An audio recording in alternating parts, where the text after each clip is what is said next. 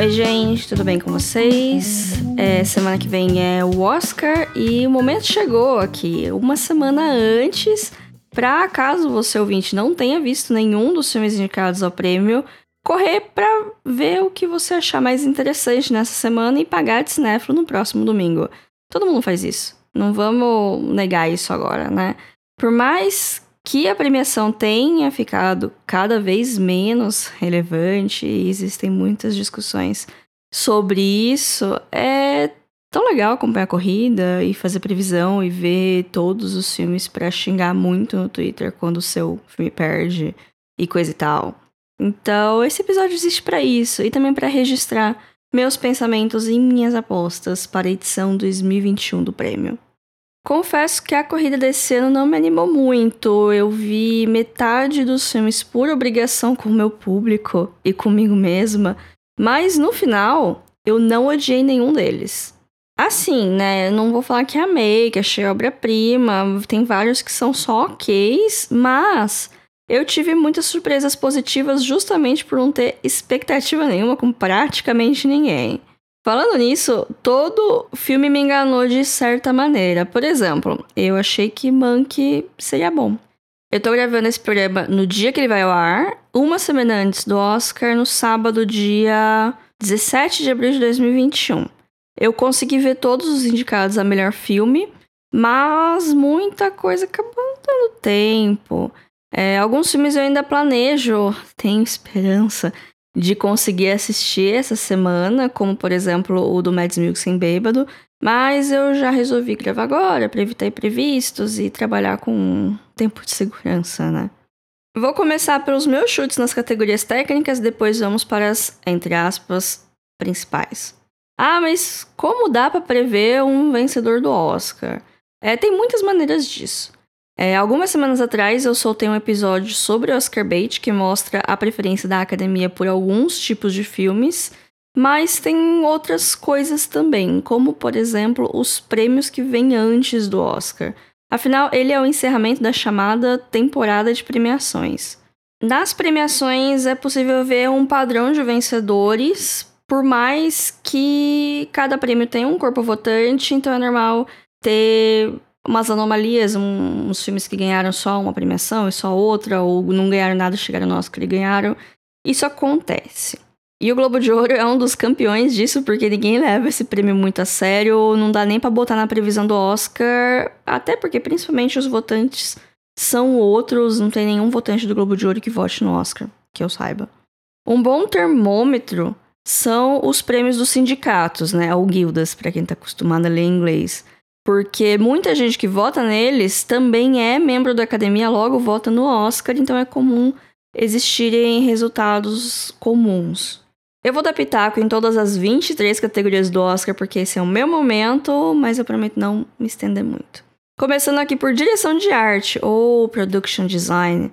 Os prêmios do sindicato costumam separar filmes contemporâneos de filmes de época e tem uma categoria à parte para ficção científica e fantasia.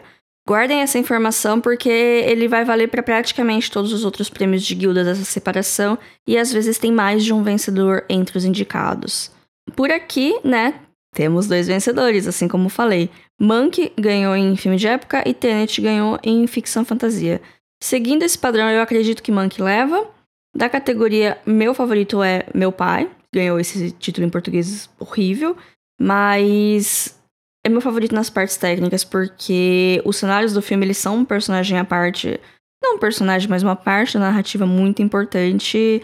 E eu acho bem pouco provável que ele ganhe qualquer coisa, então eu adoro torcer por um azarão. Mas sendo realista, eu acho que Monkey vai levar essa aqui. Cabelo e maquiagem é a categoria mais flopada do Oscar. Ela já premiou o Esquadrão Suicida no passado, né? Vamos lembrar disso. Dos indicados, dois ganharam o prêmio do sindicato, que são Pinóquio e a Voz Suprema do Blues. E eu acredito que esse vai ser o, vencedor aqui. E é isso. Figurino tem mais ou menos os mesmos indicados da categoria anterior. Também dois que venceram o prêmio do sindicato, Mulan e a Voz Suprema do Blues. Tudo indica para outra vitória do filme da Viola Davis, mas eu tenho uma ponta de esperança que Emma ganhe porque eu amo os figurinos desse filme. A premiação do sindicato ainda não tinha acontecido no momento que eu estava escrevendo esse roteiro. Ela aconteceu, acho que ontem à noite, hoje de manhã. Eu tava vendo os vencedores. Parece que foi Tenet. Eurovision ganhou um prêmio também. Se Monkey ganhasse esse prêmio, eu não ficaria completamente ofendida. Mas eu ainda preferia o som do silêncio, porque o, o som é mais importante como ferramenta narrativa lá do que em que ele é mais uma perfumaria. Canção original é uma categoria que eu costumo gostar muito, mas esse ano eu confesso que nenhuma das músicas me pegou. Eu só fui ouvir elas mesmo para preparar esse programa. A minha favorita é Fight for You, do filme Judas e o Messias Negro, que foi a única que quando acabou o filme eu fiquei ouvindo os créditos e falei, ah, essa música é legal. E esse é meu critério. Trilha sonora original também é uma categoria que eu gosto, mas esse ano quase não me atentei às trilhas sonoras do filme. Eu acho que o único filme que eu realmente prestei atenção na trilha sonora foi o Judas Messias Negro, mas é porque ela ficava muito estridente nos momentos de tensão e quando tava tudo calmo, praticamente não dava pra ouvir nada. É, eu gostei dessa escolha, mas é uma escolha, né? Esse ano temos uma dupla indicação pro Trent Reznor e o Atticus Ross. Essa duplinha do barulho tá concorrendo tanto por Monkey quanto por Soul, a animação da Pixar, e eu acho que um desses filmes vai ser o grande vencedor. Provavelmente Soul. Efeitos visuais era a categoria que eu mais gostava quando era mais nova, porque era onde estavam os filmes do Harry Potter e estavam outros filmes que eu já tinha visto, ao contrário das obras enfadonhas das categorias principais. Mas esse ano eu não poderia me importar menos com ela. Deve pra Tenet pro filme não sair de mãos vazias. Esse é meu chute. Fotografia é outra categoria que eu gosto muito, porque eu amo um filme bem filmado, bem bonito, bem colorido. É, o prêmio do sindicato ainda não tinha acontecido quando fechei a pauta, mas minha aposta é Nomadland, porque é um filme bonito. Ele é cheio de panorâmicas, planos sequências bacanas, mostrando a solidão da personagem com imagens. É o meu favorito daqui. Melhor edição é uma categoria subestimada, porque a edição é uma parte fundamental do filme que caminha lado a lado com a direção. Geralmente, quem ganha aqui ganha melhor filme também. Não é uma regra, mas é um padrão que costuma ser seguido. E todos os indicados que estão aqui são merecedores desse prêmio. O Sete de Chicago seria um filme insuportável de chato se não fosse a edição dinâmica dele. Então. Então, ok, ele ganha a edição. Queria, não queria, mas mas o meu grande favorito dessa categoria é meu pai, novamente, porque quem viu sabe do que eu tô falando. Que a edição, a forma que o filme foi construído, usando todos esses recursos audiovisuais, é, principalmente por se tratar de uma adaptação de uma peça, é uma adaptação muito bem feita, porque ela não parece uma peça quando você tá assistindo, sabe? Tem todos os cortes e mudança de cenário e aproveitamento de elenco. É, é muito incrível o jeito que o filme conseguiu se traduzir de uma linguagem para outra, assim. Não que eu conheça a peça, mas eu não tinha ideia que era baseado numa peça. E isso. Alguns filmes que são baseados em peças mostram, por exemplo, A Voz Prima do Blues, que é um filme todo estranho. Não do bom sentido. Eu vou pular as categorias de documentário porque eu não vi nenhum. Também não me interessei muito aí atrás. Eu não sou muito fã de documentário, gente, é isso. Também não vi nenhum dos curtas, tanto em animação quanto live action. Vamos pra frente. Estamos agora chegando nas categorias principais, para mim, pelo menos. Filme internacional costuma ter umas pérolas escondidas, mas esse ano não vi nenhum deles. De novo. Ai, que vergonha. Tudo indica que Druck vai ganhar, que em inglês ficou Another Round, não sei como que tá em português. É o filme do Mads Mikkelsen bêbado. Eu vou tentar ver esse filme essa semana, pelo menos para ter essa base, né? Mas vamos ver. Outra categoria que eu dei uma abandonada esse ano foi animação. Talvez seja porque a vitória do Soul é tão óbvia que eu nem me animei para ver mais nada. Eu vi Dois Irmãos no começo do ano passado, foi legal, foi emocionante e tal, mas é isso, não foi um filme memorável, por assim dizer. E o Wolfwalkers é o patinho feio da corrida, é o meu favorito, foi um dos meus filmes favoritos do ano passado. Tem um episódio só dele no filme do podcast, para quem quiser saber mais. Mas é a minha torcida, vai perder? Claro que vai. Mas eu quero acreditar. Vamos agora para roteiro adaptado. Vocês sabiam que muita coisa pode ser considerado como roteiro adaptado, né? não é só adaptação de livro ou adaptação de peça.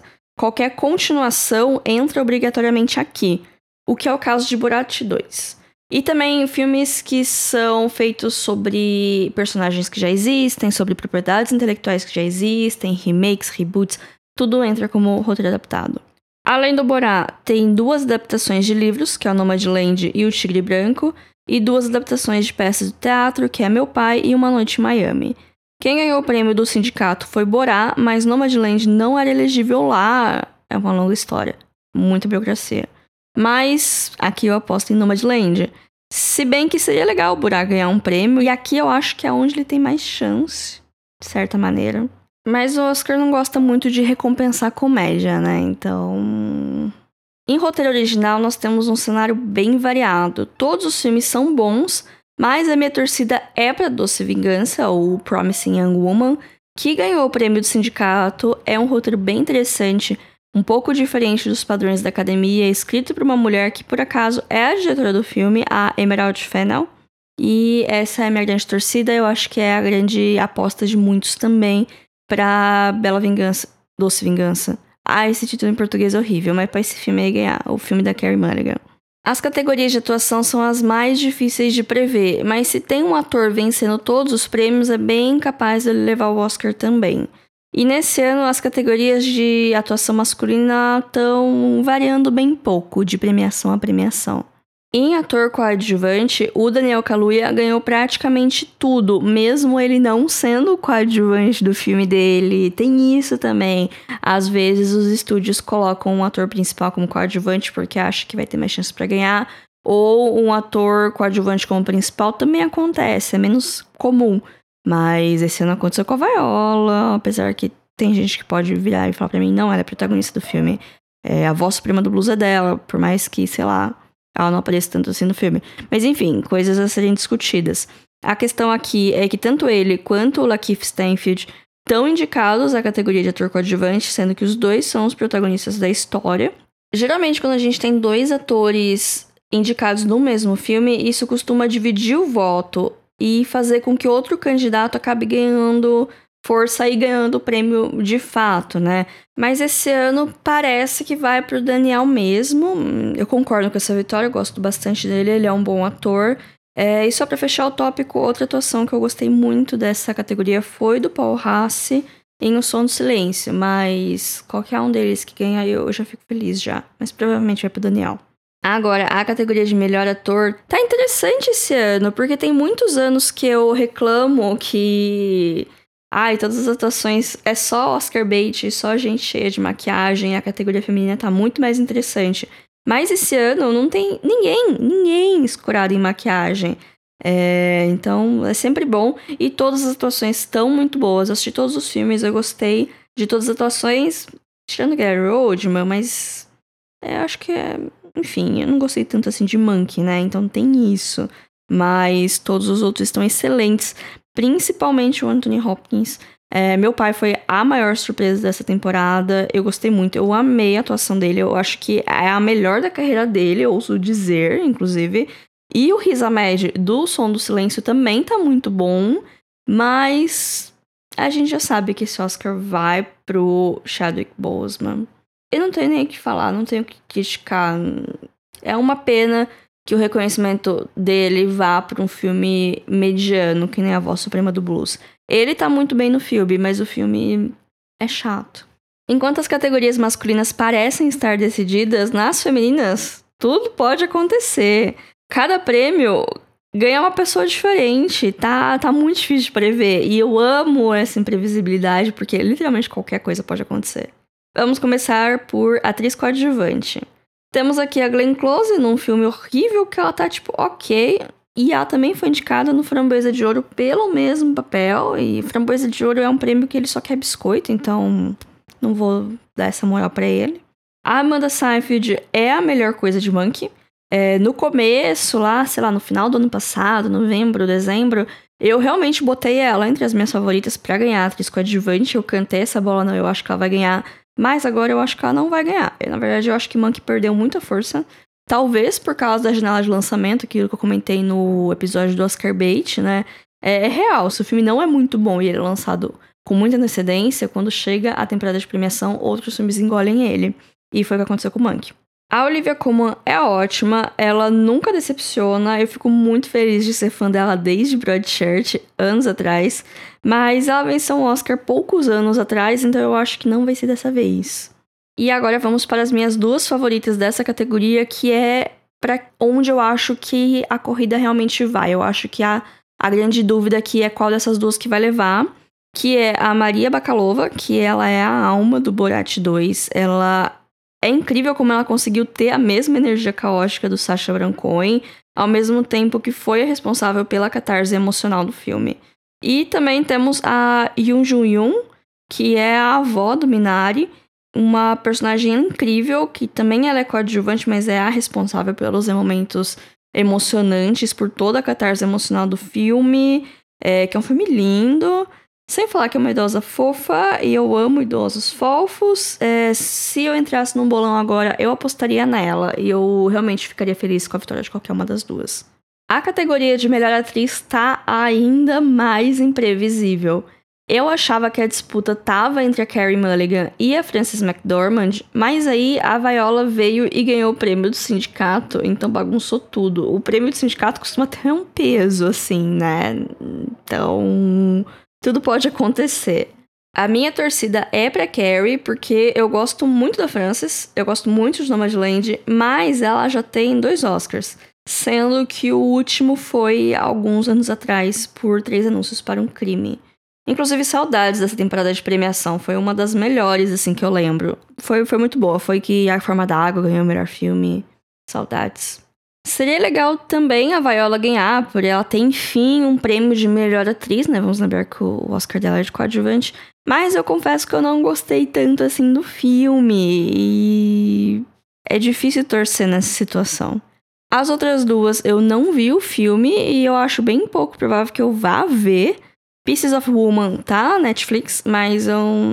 eles não tiveram a pachorra nem de traduzir o título, sabe? Aí eu fiquei meio assim. E eu também vi a sinopse, parece ser triste e traumático, e eu não quero isso pra esse momento da minha vida que eu tô agora. E o filme da Billie Holiday parece ser aquele típico filme mediano para ruim que se escora completamente na boa atuação do protagonista. E eu odeio filme assim, o Oscar tá cheio disso. Até hoje eu não assisti Judy, por exemplo, que ganhou o Oscar de atriz ano passado. Então, só para finalizar essa parte, eu acho que vai para Carrie se a gente estivesse num bolão nesse momento. Na categoria de direção, temos duas mulheres indicadas, o que é um feito inédito na história do Oscar. Nada mais justo que uma delas ganhar, né? Minha torcida tá toda na Chloe Zhao por Nomadland. É, eu queria torcer pelo David Fincher, mas eu não vou torcer por Mank, sabe? Eu acho que ele não merece ganhar um Oscar de direção por um filme mediano que nem Mank. Agora vamos para o melhor momento da noite. Quem ganha melhor filme? Quem ganha melhor filme? Primeiro, é, vocês sabem como é escolhido o vencedor dessa categoria? Eu vou tentar explicar de uma maneira resumida, porque esse programa já deve estar enorme. Os votantes, eles ranqueiam os filmes em ordem de preferência. Daí é feita uma pontuação com base nesses rankings, né? Quem tá em primeiro lugar ganha 8 pontos, quem tá em segundo ganha 7. E assim vai. E no final eles somam os pontos dos filmes, quem tem mais ponto ganha. Fim. É isso. E eu gosto dessa técnica porque às vezes um filme que não ficou tanto em primeiro lugar, mas ele ficou bastante em segundo e terceiro das listas, acaba ganhando porque ele acaba sendo o filme mais gostado no geral, não é uma coisa que você só pode escolher um. E isso acaba fazendo que filmes não tão divisivos acabem ganhando, o que, né, acontece também. Eu gosto desse sistema, então eu fiz meu próprio top 8 dos filmes desse ano começando por Monkey em último lugar. Tecnicamente, ele é impecável, assim, na, quesito técnico, o som dele é muito bom, a, o design de produção dele é muito bom. A fotografia podia ser melhor, eu confesso, eu fico um pouco incomodado, eu acho ele limpo demais. Ele tenta muito emular o Cidadão Kane e eu achava que ele podia ter feito um trabalho melhor na imagem do filme. Mas, enfim, eu acho que ele vai ganhar muitos prêmios técnicos. Não queria, ele não tem alma, sabe? Ele não tem coração, ele não tem algo que faça a gente se importar com aquelas pessoas, sabe? Ele focou tanto em emular o Cidadão Kane que ele não focou em ter uma essência, em, em funcionar fora desse contexto.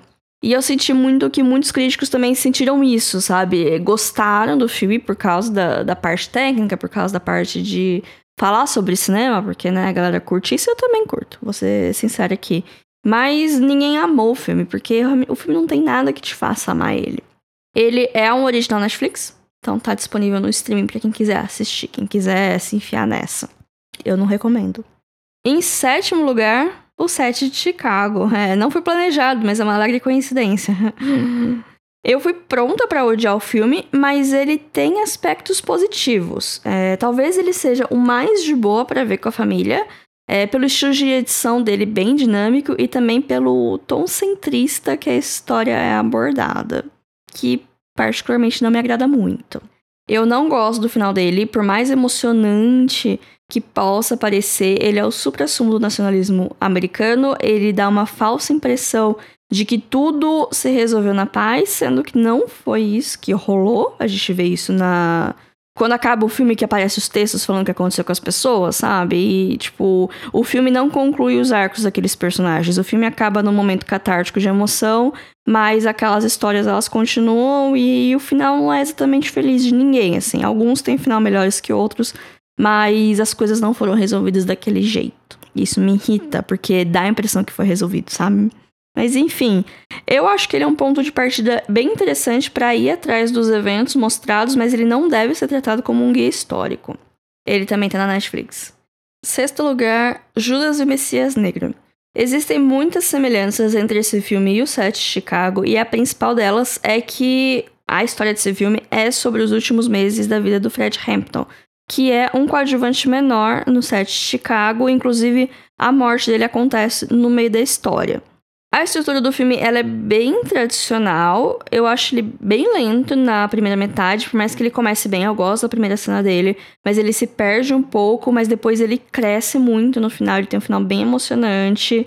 É, é esses filmes baseados em fatos reais que terminam com gravações reais das pessoas, porque afinal de contas, o final dos anos 60 foi outro dia, por mais que tenha sido há muitos anos atrás, o suficiente para o filme ser considerado filme de época. A gente tem filmagens e gravações daquelas pessoas reais. Eu acho isso muito interessante, eu acho isso muito impactante. É uma história bem interessante, por mais tradicional que seja o filme, por mais que ele tenha uma estética toda à parte, se a gente trocasse o personagem por um algum outro personagem mais conhecido, entre aspas, da história americana, seria um filme Oscar bait básico. Então, esse filme, ele tem elementos bem interessantes, mas a estrutura dele eu acho bem quadradona, assim. O ritmo dele tem alguns problemas. Mas é um filme bom e eu recomendo assistir. Pra ver ele, tem que dar seus pulos. Como a metade dos filmes dessa lista não tem no Brasil, né? Nenhum jeito, nem no cinema, e nem se o cinema tivesse aberto ia estar tá passando aqui, porque eles seguram o máximo. E mesmo se tivesse passado, sei lá, em São Paulo, não ia estar tá passando aqui no interior.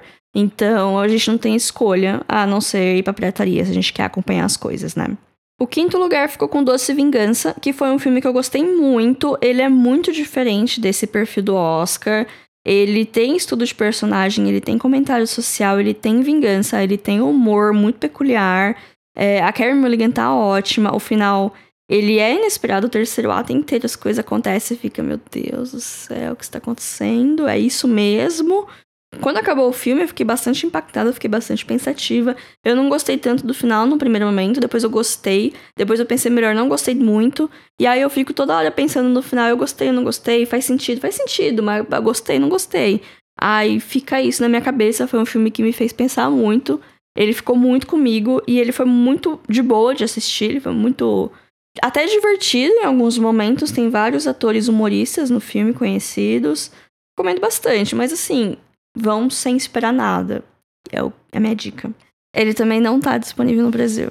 Quarto lugar é O Som do Silêncio. Eu me surpreendi muito com a história e com a delicadeza dela. Ele é sobre luto e sobre adaptação. Eu não tava esperando que ia ser sobre isso. Por mais que ninguém tenha tecnicamente morrido. Se você for assistir sozinho, eu recomendo muito colocar fone de ouvido, porque é o melhor jeito de você curtir a experiência de som dele sem ser numa sala de cinema. Porque o som desse filme, ele é muito peculiar, assim, ele é muito bem trabalhado. E é bem interessante ver ele com fone, com os dois fones funcionando certinho, sabe? Que é uma imersão bem diferente do que, sei lá, assistir na TV, que às vezes você não pode deixar tão alto porque tem mais gente na casa e tal. Inclusive, dos oito filmes daqui, eu acho que o Som do Silêncio é o que tem a melhor cena final, porque ela fecha a história, ela é impactante ao mesmo tempo que ela é aberta, você não sabe o jeito que vai acontecer, isso não é um spoiler, mas ela faz sentido com a história, ela faz sentido com a jornada do personagem, e ela é bonita, e ela é muito poética. E eu gostei muito da cena final desse filme. O filme, ele tá no Prime Video, ele é um original da Amazon. Em terceiro lugar, Minari. É uma coprodução entre Estados Unidos e Coreia e mostra uma família de imigrantes tentando mudar de vida na Terra da Liberdade. É o tipo de narrativa que o americano adora, mas aqui eu acho ele, ele tão bem feito que o filme parece um abraço. E eu não sei apontar exatamente o que, mas foi muito gostoso de assistir esse filme, sabe? Por mais que a narrativa dele não me trouxe nada de novo, assim, de conflitos familiares, por mais que seja uma família de imigrantes, os conflitos que eles têm é conflitos que qualquer família naquela situação teria, independente da origem deles. É claro que tem as questões culturais que mudam tudo, mas são detalhes. A grande essência da história é uma família querendo mudar de vida para melhor com os recursos que eles têm e querendo estabilidade também. É o pai, ele quer mudar de vida, ele quer ter uma fazenda e mostrar sucesso para os filhos dele com a fazenda, enquanto a mãe quer estabilidade, quer segurança, que é o melhor para os filhos. Então tem essas discussões entre os pais e tem os filhos tentando viver a vida deles. O único problema que eu acho aqui é que eles têm dois filhos, né? Um menino mais novo, que ele tem um problema de saúde, e uma menina pré-adolescente. O menino, ele aparece bastante, ele tem um arco bem grande com a avó, mas a menina, ela meio que não tem uma história. E todos os outros personagens, eles têm os seus conflitos e suas coisas a melhorar. E a menina, ela meio que só tá lá. Então essa é a minha maior crítica do filme, que a menina não teve muito o que fazer a não ser estar lá. Eu terminei o filme muito feliz. Na verdade, eu fiquei o filme inteiro sorrindo, achando tudo aquilo lindo. O final é emocionante. Mas depois que eu assisti o filme, sempre quando eu tento racionalizar ele, eu paro e penso, mas tá, essa narrativa, ela é uma narrativa tradicional. Essa história eu já vi várias vezes da família que tenta se mudar para um outro lugar porque o pai quer, a mãe não quer, eles brigam, mas no final, spoiler, e tem os conflitos, e tem a, as personagens que acontecem as coisas. Então eu não consigo entender porque eu gostei tanto desse filme. Mas eu gostei muito dele. É isso. Não existem razões para as coisas do coração. O filme também não tem no Brasil ainda, gente. Segundo lugar é o meu pai. É, esse nome é horrível. Em inglês é The Father. Ele já tem para alugar digitalmente em alguns lugares por aqui, então tá um pouquinho mais fácil o acesso. Ele foi o último filme a estar tá disponível, por assim dizer, pra galera assistir. Eu achei legal que pelo menos aqui no Brasil dá pra alugar ele, né? E esse foi o filme que mais me surpreendeu, porque eu esperava, eu tinha lido só a sinopse dele, inclusive eu recomendo quem for assistir esse filme não procurar coisas sobre ele e assistir no escuro, porque é uma experiência. E quanto menos você souber do filme, mais você vai aproveitar essa experiência. A estrutura narrativa dele é toda bizarra, mas ela é muito eficiente para contar a história e contar a jornada desse personagem, né? Você precisa ver com calma e com atenção, mas ele te prende e ele te instiga a ficar de olho para você conseguir montar esse quebra-cabeça doido. O tema é bastante pesado, o final é bem catártico, sem ser manipulativo, e eu amei esse filme, eu gostei muito dele. Eu não acho que eu vou conseguir ver ele muito próximo, porque realmente é um tema pesado e um tema que fala com a gente, principalmente se você tem parentes idosos. Mas eu gostei muito do filme. Eu achei um filme muito criativo, muito dinâmico, as atuações estão muito boas. Ele é diferente, sabe? Eu gostei muito, muito, muito. Eu não acho que ele leva o prêmio principal, eu acho que desses filmes talvez seja o que tem menos chance de ganhar o Oscar de melhor filme, até por ser um, um filme britânico, né? Eles têm essas coisas, né? De a cota britânica, que não ganha muita coisa, mas tá lá porque, sei lá, respeito aos britânicos, não sei. Mas ele é meu favorito para ganhar tudo que ele tiver para ganhar. E em primeiro lugar tá Nomadland. É, esse foi um dos primeiros filmes que eu vi na corrida. Ele mexeu muito comigo, eu também não sei explicar direito por quê. É, talvez seja por toda essa aura de incerteza que a gente tá sobre o futuro. Talvez seja porque eu estivesse emocionalmente abalada já antes de assisti-lo, que não é nenhuma novidade no meu cotidiano. Ou sei lá, a questão é que eu consegui me conectar muito com essa história, que é completamente fora da minha vivência. Eu gostei muito desse filme, eu me emocionei muito com ele. É, eu dei cinco estrelas na emoção, foi o único filme dessa lista que eu dei cinco estrelas, assim, logo que eu terminei de assistir. Falei, esse filme é muito, muito bom. Mas quando eu paro pra pensar nele, eu, eu entendo todas as críticas que são feitas a ele. É, algumas eu acho meio injustas, algumas eu concordo. Mas é, esse é meu filme favorito. E eu acho que vai ser o grande vencedor, assim, pelo andar da carruagem, né? Se o prêmio não for para Nomadland, eu acho que vai pro set de Chicago. É, não é a minha escolha, ele tá longe de ser um dos meus favoritos, que nem eu falei na lista. Eu tenho muitas críticas a esse filme, no geral, mas a americana adora contar a sua própria história, né? Principalmente de uma maneira que fica bem para eles, né? Eu acho que Minari também tem uma chance, porque eu vi muita gente falando bem. Muita gente gostou desse filme, então é bem capaz dele estar tá, assim, não talvez em primeiro lugar, mas em segundo, terceiro de muita gente. Isso pode fazer ele ter uma pontuação mais alta para ganhar, mas eu acho muito pouco provável eles darem prêmios para filmes coreanos em dois anos seguidos, né? Vamos lembrar que no passado Parasita ganhou o melhor filme. Então, não acho que vai dar Minari, mas é uma possibilidade. Que eu acho que Monkey não tem chance nenhuma, se a gente for falar aqui filmes que você acha que não tem chance. Eu acho que Monkey e Meu Pai não tem chances nenhuma. Monkey porque ninguém amou, então eu acho que ele vai estar tá baixo na lista de todo mundo.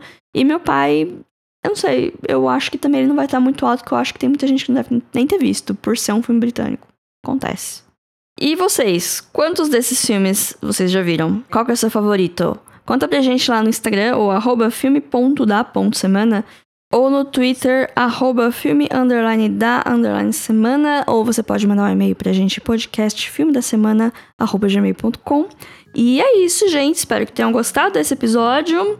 Vamos ver semana que vem quem vai ganhar, quantos que eu vou acertar. E é isso, gente. Até semana que vem. Tchau, tchau.